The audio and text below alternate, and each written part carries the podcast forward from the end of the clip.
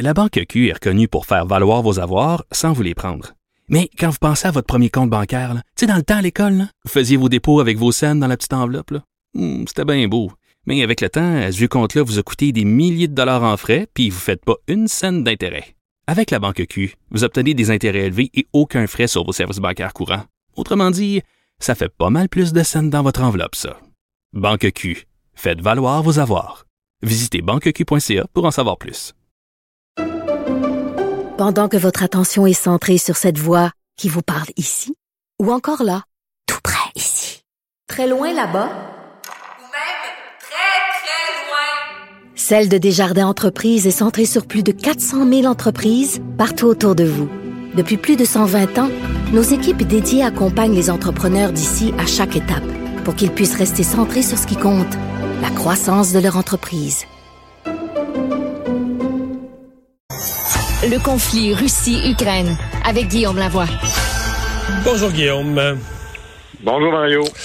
Alors, 9 mai, jour de la victoire, c'est comme ça qu'on appelle cette journée euh, en Russie, euh, journée qui rappelle 1945, mais qui prend comme une autre tournure, là, qui prend un autre, euh, un autre air avec le fait qu'on est présentement en, en, guerre. Qu'est-ce que tu retiens de la journée d'aujourd'hui? Ben, D'abord, moi je pense qu'il y a des, des anciens combattants russes de cette guerre-là qui doivent se tourner dans leur tombe parce que de voir euh, l'occasion grandiose de la victoire des Russes contre l'armée nazie utilisée, transformée, exploitée dans des motifs comme ceux-là, c'est-à-dire de dire qu'il faut se battre de nouveau contre l'Ukraine nazie, c'est assez euh, extraordinairement triste, on pourrait le dire comme ça. D'abord, juste un rappel euh, assez intéressant. Effectivement, c'est le jour de la capitulation allemande, mais c'est le 8 mai pour nous. Mais comme c'était tard le soir, c'est le 9 mai à Moscou. Donc, le, grand jour de la victoire pour Moscou, c'est le 9 mai. Peut-être que ça en dit beaucoup sur le fait qu'on peut avoir une, une, une, euh, réalité alternative quand on est à Moscou. Et c'est drôle parce que j'écoutais les reportages, on parle toujours du grand défilé sur la place rouge, et ça colle avec la rhétorique de rouge communiste euh, de l'époque soviétique. Mais c'est une mauvaise traduction, ou plutôt c'est une traduction qui porte à confusion. Rouge en russe, ça veut aussi dire joli. Donc, pour vrai, pour les Russes, quand ils parlent du, de la place rouge ou du Red Square en anglais, c'est la belle place. Alors, c'est un peu ça qu'on veut dire. Mais c'était, euh, je, je regardais, j'écoutais le discours de, de, Vladimir, de Vladimir Poutine, puis je me disais, OK, la rhétorique est au plafond, puis les faits sont au troisième sous-sol. On est vraiment là-dedans, là. Euh, D'abord, chose intéressante, cette fameuse parade-là Vladimir Poutine essaie toujours de trouver des leaders étrangers pour justifier ou légitimer la chose. D'habitude, de temps en temps, il y a des leaders occidentaux qui sont allés dans les derniers 20 ans et des présidents américains à deux fois à peu près. Mais Xi Jinping est là, d'habitude. Là, il n'était pas là. Et c'était l'occasion aussi de prendre acte de si c'est une guerre, on n'est pas en train de célébrer une victoire parce qu'il y a eu jusqu'à date dans le cadre de la guerre euh, de l'invasion russe en Ukraine, il y a eu plus de morts de soldats russes en trois mois à peu près que dans les dix ans de la guerre russe en Afghanistan. Et c'est assez fascinant. Et je regardais quand vous voulez parler de faits alternatifs. Selon les Russes, il y a 1351 soldats russes qui sont morts dans cette opération militaire. mais, mais ils n'ont pas remis le chiffre à jour depuis je sais pas combien de semaines? Oui, à peu près. Ouais, à peu près des chiffres de la première semaine ou à peu près.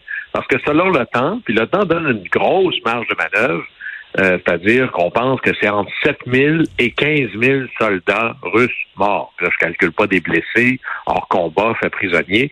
Alors, c'est clair que cette guerre-là est d'abord une guerre à l'information et à la vérité. Et ça, c'est peut-être le bout que Vladimir Poutine gagne. Euh, mais malgré euh, l'ensemble du discours, qui était assez violent, là, au sens où il y a une adéquation totale dans le discours de Vladimir Poutine, nous avons battu les nazis en 45 défendu l'existence même de la nation russe et on a gagné. Et là, il faut faire exactement la même chose. Alors, il fait un copier-coller entre 1945 et 2022. Et la seule bonne nouvelle qu'il y avait dans ce discours-là, c'est qu'on craignait qu'il y ait des appels à une mobilisation générale. C'est-à-dire, bon, mais là, je demande à chaque homme euh, russe euh, en, en forme de se joindre à l'armée. Et là, au niveau de la population, on en parlait la semaine dernière, il y a un désavantage énorme du côté de l'Ukraine Ça, ça aurait été dans les très, très mauvaises nouvelles. Mais regardez combien des fois la rhétorique peut être tronquée, puis juste la questionner un peu, ça craque là, partout. Juste quelques mises au point historiques. Si Vladimir Poutine veut faire un copier-coller avec le cadre de 1945 et qu'il se batte contre les nazis, le bout qui oublie, c'est que l'ensemble du monde libre, qui était essentiellement l'allié de la Russie en 1945, là, est allié de l'Ukraine. Alors, c'est un peu, c'est un peu difficile de faire passer l'Europe de l'Ouest, le Canada, les États-Unis comme des pro-nazis. Fait que l'idée que c'est une guerre contre les nazis, ça ferait beaucoup, beaucoup de monde chez les nazis d'un coup sec. L'autre chose qu'on oublie euh, de 1945, c'est que la Russie euh, se battait contre l'invasion de l'Allemagne nazie sur son territoire. aux dernières nouvelles, c'est pas l'Ukraine qui a envahi la Russie. Là. Et, c'est tellement vrai que si on pousse plus loin, ça c'est le bout où les Russes ont réussi à se sauver avec une version romancée de l'histoire de la Deuxième Guerre mondiale. Ils ont été lavés de leurs péchés à cause des plus de 20 millions de morts dans le conflit. Mais la Deuxième Guerre mondiale a beaucoup, pas commencé, mais c'est massivement accéléré en 1939 parce que la Russie de Staline a signé un accord avec l'Allemagne nazie de Hitler. Un accord qui disait essentiellement trois choses. C'est correct, les Allemands, vous pouvez y aller. Nous, on n'interviendrons pas contre vous. Ensuite, on garantissait à l'Allemagne nazie, ça c'est quand même extraordinaire, Staline a garanti à l'Allemagne nazie les ressources pétrolifères du Caucase et les ressources céréalières, le charbon et l'acier de l'Ukraine. Puis troisièmement, les deux ensemble se partageaient la Pologne, en disant la Pologne, comme vous n'êtes pas un vrai pays, d'habitude chez euh, certains leaders russes, ben on se divise ça en deux. Alors, si on pousse la rhétorique un peu plus loin, une chance que Vladimir Poutine n'a jamais à se défendre dans un, vrai Parlement, parce que je suis pas sûr que son discours passerait le test d'un étudiant secondaire qui connaîtrait un peu son histoire. Alors, on est véritablement dans une rhétorique qui vise à exister dans un monde où on ne pose pas de questions si on veut pas aller en prison. Alors, c'est assez intéressant de voir ça quand même. Ouais. Euh, discours télévisé du euh, chancelier allemand euh, en même temps, en parallèle. Oui, mais lui, il était euh, hier parce que en Allemagne, c'est le 8 mai qu'ils ont signé la capitulation. Et c'est toujours. Euh, en fait, euh, c'est une, une, question de fuseau horaire, parce que c'était à 23h01 le soir, mais à Moscou, on était, on était passé à 1h du matin le 9 mai. Fait que les Russes ont retenu le 9 mai, mais dans les fêtes, c'est le 8 mai, là. C'est ça. Alors, pour, à Berlin, quand les Allemands ont signé, on était le 8 au soir. Mais effectivement, Moscou, plus à l'est, un autre fuseau horaire, on était déjà rendu le lendemain. Mais imaginez si vous êtes le, chancelier allemand. Le chancelier, pour les fins de la discussion, c'est un peu comme le premier ministre. Pas tout à fait le même système politique, mais c'est vraiment le, chef du gouvernement. Le chancelier allemand de l'histoire de la Deuxième Guerre mondiale. Et il fait toujours un discours télévisé très solennel, très sobre, très lourd, euh, le 8 mai. Et c'est une ligne fine entre prendre la responsabilité de la Deuxième Guerre mondiale, ce que les Allemands font officiellement maintenant sans aucune espèce de faux fuyant, et en même temps accepter qu'ils ont été libérés un peu de leur passé. Et il assume l'histoire, et dans son discours, c'est fascinant parce que autant Vladimir Poutine faisait un lien direct entre la guerre en Ukraine et la Deuxième Guerre mondiale, autant l'a fait aussi le chancelier allemand. Mais à l'inverse. À l'inverse en disant, d'abord, il commence son discours en disant la Deuxième Guerre mondiale, c'est l'histoire des camps, de l'Holocauste, et c'est des, et là je le cite au texte, et c'est des Allemands qui ont commis ces atrocités. Donc on ne sauve pas de l'histoire, là. Mais après ça, le chancelier allemand, il dit, et aujourd'hui, on voit la même chose en Ukraine. C'est fort, là. C'est un leader allemand qui dit ça. Et il dit, on ne peut pas en conscience commémorer le 8 mai et tolérer les atrocités en Ukraine. Il faut savoir que l'Allemagne, depuis la Deuxième Guerre mondiale, c'est la recherche de la neutralité. C'est éviter d'être un belligérant de toute manière possible parce que rhétoriquement, on n'a plus de place à citer. Et le leader allemand parle de la grande réconciliation sur des décennies avec l'Allemagne, mais que c'est, pardon, avec la Russie, mais que c'est impossible aujourd'hui, que l'Ukraine nazie, c'est du grand n'importe quoi. Et il, dit, il va même plus loin en disant nous nous sommes tous, nous Allemands, on se redit à chaque année, plus jamais. Ben, plus jamais, ça veut dire qu'il faut intervenir en Ukraine. Ça veut dire que l'Allemagne, qui a toujours éviter de jouer quelque rôle que ce soit dans un conflit armé, va renoncer à cette politique-là pour prendre parti. Il va faire des choses qu'elle n'a jamais fait dans le passé, c'est-à-dire envoyer des armes à un camp dans un conflit. L'Allemagne fabrique des armes et en vendent, mais jamais à un conflit organisé, en cours. Et il parle d'une responsabilité historique pour l'Allemagne.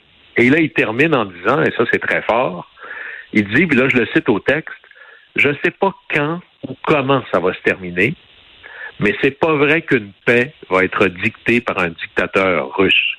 Pour un chancelier allemand de prononcer ces noms-là, ça prend un contexte d'une gravité extrême. Et il dit à la fin, je ne sais pas quand, je ne sais pas comment, mais je sais que l'Ukraine va gagner parce qu'elle doit gagner. Il y a des moments très forts dans l'histoire qui permettent à des peuples de revenir littéralement du bon côté de l'équation. C'est assez grandiose d'entendre le chancelier allemand dans ces termes-là. Lui, euh, il surprend quand même parce que quand il est arrivé, évidemment, sais, tu succèdes à Angela Merkel, la barre était haute, et puis les attentes dans son corps se disaient, ouais, c'était long former, réussir après les élections à former une coalition. Mais quand même, il, à date, là, il est impressionnant. Il est impressionnant, surtout que euh, Angela Merkel, Merkel c'était une coalition, appelons ça, de centre-droit. Bon, en Allemagne, il y a une s'il y en a qui pensent qu'il y a une inflexion profonde au consensus au Québec, vous n'avez pas vu les Allemands, là. Les Allemands sont toujours en train de se dire comment on peut réussir des réformes difficiles, mais Merkel, c'était une coalition de centre-droit pendant longtemps, et là, c'est le retour de la coalition de centre-gauche, qui est encore plus portée à rejeter ou avoir un inconfort sur la proximité avec l'OTAN, sur la proximité avec les États-Unis, sur le côté militaire, sur l'énergie nucléaire. Et là, ce qu'on voit, c'est un 180 degrés par rapport à ces traditions-là. Et pour un Allemand de dire, hey, Poutine, ça va faire, c'est pas mal plus impressionnant que, par exemple, si un Canadien le dit. Parce que nous, euh, on dépend d'Hydro-Québec. Je dépends pas de Gazprom. Je dépends pas du charbon, du gaz naturel et du pétrole russe. Alors, les Allemands, ils doivent gérer ça. Puis la Russie, là, c'est l'autre côté de la frontière. C'est très compliqué. Alors, pour qu'un chancelier allemand décide de devenir le leader de la coalition européenne, malgré les deux prises qu'il a contre son économie, c'est-à-dire une énorme dépendance à la Russie, une tradition, vous savez, le, fameux pipeline, là, il y a le Nord Stream 1, puis il y a le Nord Stream 2 qui était en construction. Le président de son CA, c'est Gerhard Schroeder, qui est l'ancien chancelier allemand, avant Merkel, qui était un homme plus grand que nature, qui a une amitié personnelle sans borne avec Vladimir Poutine.